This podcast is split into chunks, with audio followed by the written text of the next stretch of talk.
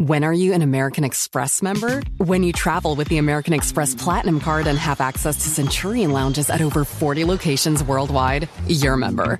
When your American Express Platinum Card gets you seated at exclusive tables at renowned restaurants through global dining access by Resi, you're a member. When you arrive at live events through dedicated American Express card member entrances at select venues, yeah, you're a member.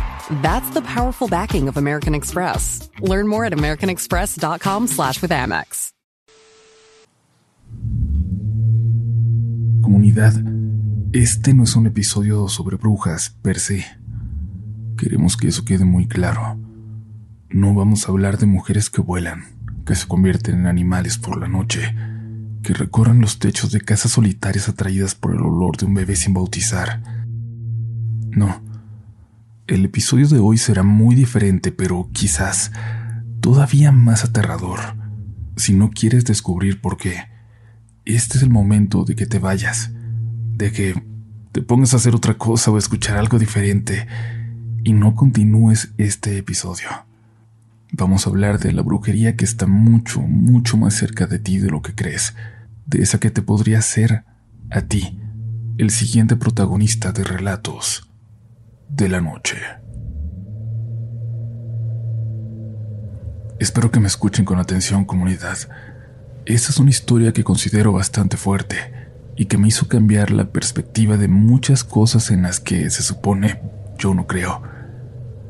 Esto sucede en la casa de mi mamá, que es como si fuera la casa de todos nosotros. Mis hermanos y yo nos la pasamos ahí, visitándola cada semana, además de que nos ayuda cada que puede para cuidar a nuestros hijos. Luca, mi niño, se queda casi de lunes a viernes por allá últimamente. Cuando sale del kinder mi mamá pasa por él y mi esposa o yo lo buscamos después del trabajo. Muchas veces me encuentro a mis hermanos. La verdad es que por esa razón mi mamá nunca está realmente sola. Mi papá murió en 2017 y desde entonces hemos buscado que no sienta su ausencia. No como algo insuperable, por lo menos. Uno de mis hermanos incluso se cambió para vivir más cerca de ella. Y aunque mi mamá es la persona más amigable del mundo, por alguna razón, varias de sus amigas de la infancia ya no le hablan. Señoras que viven por ahí también y que... no sé cómo decirlo. Señoras que quizás no han tenido tanta suerte en la vida como ella. Alguna vez alguien le dijo a mi mamá que les caía mal porque no dejaba ir a sus hijos, aunque mi madre aclaró que ella no nos pide que la visitemos. En fin, todo esto es más que nada contexto es un preámbulo para mi historia, que comienza realmente con una frase de Luca, una noche de viernes en que solo estábamos mi esposa y yo con mi mamá. Mi mujer le ayudaba a cocinar la cena, mientras yo intentaba reparar la tubería de la tarja de la cocina, que parecía tener una fuga.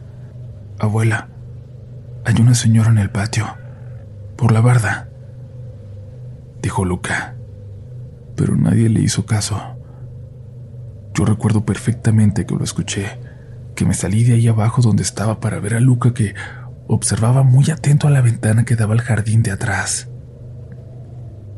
Pero no me levanté, no fui a ver.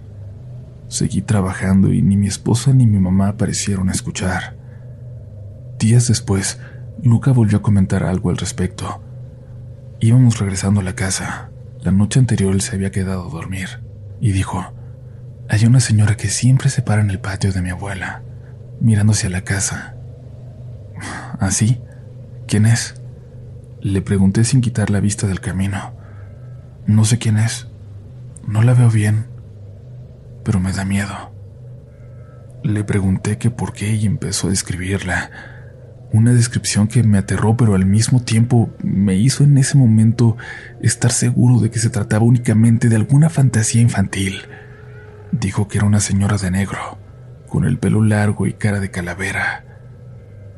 Parecía algo salido de una película de terror, algo que había visto seguro, y por eso en ese momento, aunque nos provocó un ligero escalofrío, ¿cómo decirlo?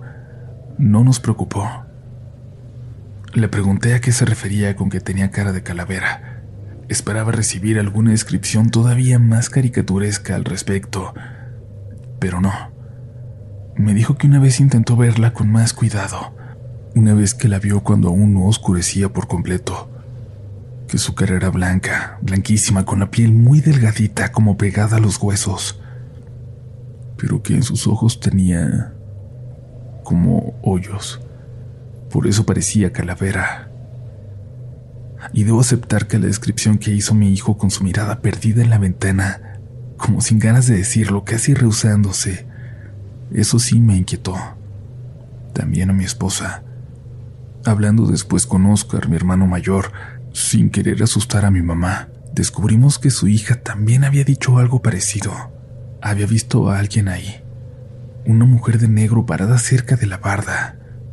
Pero ella no se acercó, no quiso ver.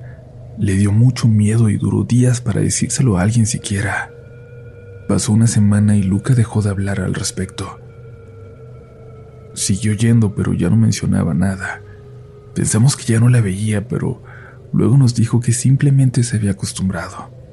Pero en ese momento pensamos que se le había pasado esta fantasía, esta especie de amigo imaginario que tenía o no sé, no sé bien qué es lo que creíamos que era. Hasta que Cintia, esposa de mi hermano Rubén, el menor, nos dijo en una reunión cuando iba llegando, no me lo van a creer, pero ahorita que venía entrando estuve segura de ver a alguien parado al fondo por la ventana. Alguien de negro. ¿Tienen fantasmas aquí o qué? Esa pregunta al final la dijo casi hasta divertida, burlándose. Pero Oscar, mi esposa y yo no lo tomamos así. Nuestros hijos habían descrito ver a alguien en el mismo lugar y no lo habíamos comentado con nadie todavía. Esa noche nos pusimos de acuerdo para que nuestras esposas se llevaran a mi mamá a cenar fuera, con los niños, y nosotros nos quedamos para cuidar si alguien se estaba metiendo en verdad. Eso pensamos, eso quisimos creer, pero la verdad es que todos teníamos ya en la cabeza la posibilidad de que en realidad se tratara de algo, de algo que fuera más allá de lo normal. Después de un rato no vimos nada de movimiento, a nadie parado ahí. Así que decidimos ir, acercarnos y nosotros asomarnos por la barda, ver qué había atrás. La casa de allá atrás parecía abandonada desde hace tiempo, entonces no era imposible que quizás alguien se hubiera metido ahí, alguien buscando refugio del frío, y que, no sé, tal vez se le hubiera hecho fácil cruzar hacia nuestra casa y ver qué se podía llevar, pero nos sorprendió ver, desde la barda, marcas símbolos pintados en aquella casa abandonada atrás, símbolos que de verdad nos dieron miedo aunque no entendíamos. Y cuando así de inquietos nos apresurábamos para regresar a la casa, sentí la tierra floja a mis pies, justo junto a la barda. Removí un poco con el pie. Apenas cubierto un poco por tierra, encontramos un cuchillo, sal y unas bolsas de tela con tierra dentro. No dijimos nada, no cuestionamos nada. Tomamos todo eso, lo echamos en una bolsa de basura y lo fuimos a tirar muy lejos de ahí. Recuerdo muy bien que echamos esta bolsa en la cajuela del carro y nos fuimos los tres juntos. Y se sentía, casi se sentía, como si lleváramos a alguien allá atrás. Desde entonces, desde que nos llevamos eso, no se ve nada. Tampoco le comentamos nada a mi mamá. Ninguno de los niños ha vuelto a ver aquella mujer de negro junto a la barda, pero ya no volteamos con la misma tranquilidad. Ningún niño se acerca a aquel rincón de la casa luego de que caiga la noche. When are you an American Express member? When you travel with the American Express Platinum Card and have access to Centurion lounges at over 40 locations worldwide, you're a member. When your American Express Platinum card gets you seated at exclusive tables at renowned restaurants through global dining access by Resi, you're a member. When you arrive at live events through dedicated American Express card member entrances at select venues, yeah, you're a member. That's the powerful backing of American Express. Learn more at americanexpress.com slash with Amex. Quiero contarles de algo muy especial que siempre he llevado conmigo. Casi toda la vida desde que tengo memoria. Es un amuleto. No quiero describirlo con exactitud porque si bien mi mamá me ha dado permiso de compartir esta historia con relatos de la noche, me pidió que reservara ciertos detalles, y le voy a hacer caso. Este amuleto ha estado conmigo desde que tengo memoria, y por las fotos que he podido ver, lo he llevado puesto desde que era un bebé. Mi mamá me dijo que yo estoy a punto de no nacer. En varias ocasiones el embarazo se complicó e incluso a días de que yo por fin naciera, mi mamá estuvo en un grave accidente en un camión de transporte público. Murieron cuatro personas. Mi mamá salió ilesa. Una de sus amigas, una mujer del trabajo más grande que ella, le dijo que yo no debía nacer, que que no estaba destinado a nacer y que eso me iba a traer muchas cosas malas en la vida. Le regaló un amuleto para que yo lo llevara siempre. Dijo que por favor lo tomara en serio, que le había costado mucho conseguirlo y no estaba hablando de dinero. Mi mamá por supuesto que no le creyó y simplemente agradeció el detalle con mucho respeto. A fin de cuentas estaba preocupando por mí. Por si las dudas colocó el amuleto en mi cuna y bueno, unas primeras semanas de mucha tranquilidad, hasta que mi papá quitó aquel amuleto, diciendo que no quería brujería cerca de su hijo. Desde ese momento, dicen, empecé a llorar mucho todas las noches. Si me llevaban a dormir con ellos podía hacerlo un poquito, a ratos, pero luego volví a despertar llorando. Los perros ladraban furiosos allá afuera, y no solo los que ellos tenían en ese entonces, parecía que ladraban y aullaban todos los perros alrededor. En una de esas noches imposibles, mi papá, harto de no poder dormir, se levantó, buscó aquel amuleto y sin decir nada me lo puso, y en ese momento me calmé. De a poco los perros dejaron de ladrar, se fueron callando hasta que solo se escucharon algunos ladridos muy a lo lejos. Y eso fue suficiente para que no me lo volvieran a quitar, para no querer averiguar qué era lo que me hacía despertar cada noche que no lo tuve puesto, lo que sea que se acercara. Fue hasta mi adolescencia cuando alguien en la prepa me lo vio cuando estábamos jugando fútbol y se burló de mí. Me di cuenta de que desconocía el origen de aquello que llevaba colgado y que nunca me habían contado mucho al respecto. Para mí era hasta normal llevarlo. Nunca me pregunté por qué. Cuando le pregunté a mi mamá, no quiso decirme nada. Solo me repitió que no me lo quitara, pero aunque sabía que no lo tenía permitido, me lo quité. Me lo quitaba cada mañana antes de ir a la escuela. Me lo ponía al volver para que no me fueran a regañar. Mi mamá no se daba cuenta y puede decirse que tuve varias semanas normales hasta que no sé cómo describirlo, pero empecé a sentir a alguien cerca siempre, permanentemente cerca de mí, en todo momento, cada que caminaba de vuelta a casa de la escuela. Esa sensación de que alguien estaba ahí no se iba. Luego las cosas se fueron agravando. Después, después pude ver a esta presencia. Era como una mujer a lo lejos, la misma mujer en todos lados. Si estaba en los patios de la escuela la podía ver afuera en la calle si salía al parque con mis amigos, la veía a lo lejos entre los árboles. Cuando caminaba a casa de pronto volteaba y, no importa dónde estuviera, la podía ver, a la misma distancia, la suficiente para no reconocer ningún rasgo en su cara, pero al mismo tiempo saber que definitivamente había alguien ahí. No era una mancha, no era una ilusión óptica, no era mi imaginación. Sé que van a creer que soy un tonto, o al menos ahora lo creo yo, porque seguí haciéndolo. Seguí quitándome el amuleto cada que iba a la escuela y, en una ocasión, en mi primer fiesta con mis amigos de la prepa, también me lo quité. Ahí tomé por primera vez un par de cervezas y regresé a casa muerto de sueño. Me quedé dormido en cuanto toqué la cama y no me lo puse. No fue a propósito, según yo iba a levantarme en un momento a lavarme los dientes, pero Caí profundamente dormido. Me despertaron unos pasos en el techo. No como imaginaba que se escucharían cada que alguien me contaba una historia de brujas. Fueron muy pesados, como si pegaran muy fuerte intentando despertarme, intentando anunciarme que estaban ahí. No solo me despertaron a mí, sino a mis padres que hasta salieron a ver qué estaba pasando. En el momento en que me di cuenta, me puse mi amuleto de nuevo. Los perros A lo lejos empezaron a ladrar. No les dije a mis papás, pero no volví a quitarme el amuleto desde entonces, y la presencia desapareció. Llevo mi vida normal, aunque nunca me lo quito. Siempre lo llevo conmigo ahora debajo de mi camisa. Solamente mis parejas se lo llegan a ver, o cuando voy a la playa, pero intento no hablar mucho al respecto.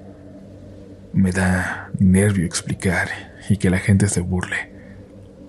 Mi novia actual me ha pedido que me lo quite, según ella, para demostrarme que no pasa nada. Le digo que no me lo quiero quitar para no tener que demostrarle yo que sí pasa algo. Muy buenas noches comunidad y gracias por escuchar. Seguimos por aquí, comunidad Relatos de la Noche. Gracias por escuchar estas historias y les vamos a pedir que nos cuenten qué opinan sobre estos temas. Si alguien ha tenido alguna experiencia similar y si no les da miedo también cuéntenos por qué, por qué no creen en esto. Recuerden que nuestras redes son RDLN oficial en todos lados, que si entran a nuestro sitio web rdlnoficial.com van a encontrar un formulario para compartirnos su experiencia de la forma más simple posible y que esperamos que todavía no hayan prendido la luz, porque aún nos queda algo, quizás la historia más aterradora de esta noche. Continuamos. Tengo... Tengo que confesar algo, comunidad. Espero no ser juzgada, pero quiero dejar muy claro que todo lo que ocurrió ocurrió en la más triste, en la más profunda desesperación.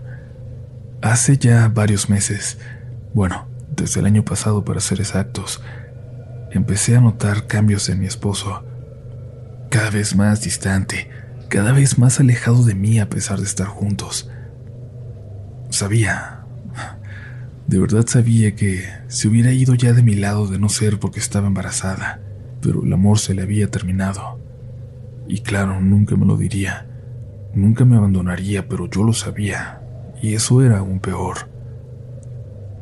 Empecé a ser distante con él, como si eso fuera a remediarlo, y sé, sé que me puse insoportable, que además de que ya no me amaba como antes, tenía ahora que soportar que fuera grosera con él, que le pidiera que se largara. Era como mi mecanismo de defensa, quiero creer. Fue un tiempo terrible hasta que una noche por fin me contestó.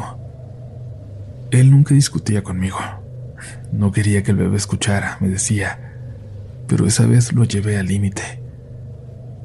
Lo llamé cobarde por no atreverse a responder por no decirme simplemente que ya no me amaba como antes. Y me respondió. Me dijo todo lo que ya sabía, que no sentía lo mismo, que lo lamentaba, que no me iba a dejar, que no me preocupara por eso, pero perdí el control. Dije cosas de las que me arrepiento. Dije cosas que nunca debí decir y en este momento de mi vida hice caso de los consejos de una amiga algo que no quiero que nadie más llegue a aceptar. Y les voy a decir por qué. Mi amiga, a quien conozco desde la secundaria, de quien no diré su nombre y que sé que escucha también relatos de la noche, estaba muy metida en cosas de brujería. Estaba aprendiendo. Cuando supo de mi situación me dijo que podía ayudarme, que podía regresarme todo su amor, todo el amor de mi marido como antes, como como cuando todo inició, pero tenía que intentar algo. Teníamos que intentar pedir un favor a uno de los muertos con los que ella estaba trabajando. Voy a compartirte a ti, Uriel, todo el ritual paso a paso, y tú decides si es algo que quieras o no contar, pero quiero mostrarte que existe. Lo hicimos. Conseguimos todo, absolutamente todo y así como estaba embarazada estuvimos aquella noche en un panteón. El guardia ya sabe quiénes van a trabajar, entre comillas, y les deja pasar. Lo que sucedió esa noche fue lo más aterrador que había vivido hasta entonces, pero lo que estaba por venir era peor. Mi marido comenzó a estar conmigo todo el tiempo, A veces incluso dejaba de ir a trabajar para quedarse aquí conmigo. El bebé nació hace poco con toda la salud que pude haber deseado, pero... Pero mi esposo ya no es el mismo. Siempre está callado. Ya no ve a sus amigos, ya no ve a su familia. Parece que ya no está aquí. Por las noches me despierta su voz. Lo escucho. Escucho que habla con alguien. Me he despertado y, sin que se dé cuenta, lo veo, sentado en la orilla de la cama, hablando con alguien en la esquina del cuarto. Ahí no me he atrevido a ver. Fui de regreso con mi amiga. Me confesó que era la primera vez que hacía algo como eso, y ese estúpido ritual no fue lo único que hizo mal después de eso. Cada muerto al que le había pedido algo, ahora estaba en su casa. Excepto al parecer uno, el nuestro que ahora de alguna forma es dueño de mi esposo. Cada vez es más visible, cada vez más presente, y mi esposo cada vez más y más ausente de todo. Voy a intentar algo pronto, algo diferente. Le pido todo a Dios. En sus manos lo dejo. Espero que funcione y él vuelva a ser el mismo. Aunque después de eso se tenga que ir. Aunque no sea para mí. Me salí de la habitación para escribir esto, para que no lo vea. Y justo en este momento lo estoy escuchando hablar. Hablar con alguien. Creo que esta vez escucho la voz que le responde.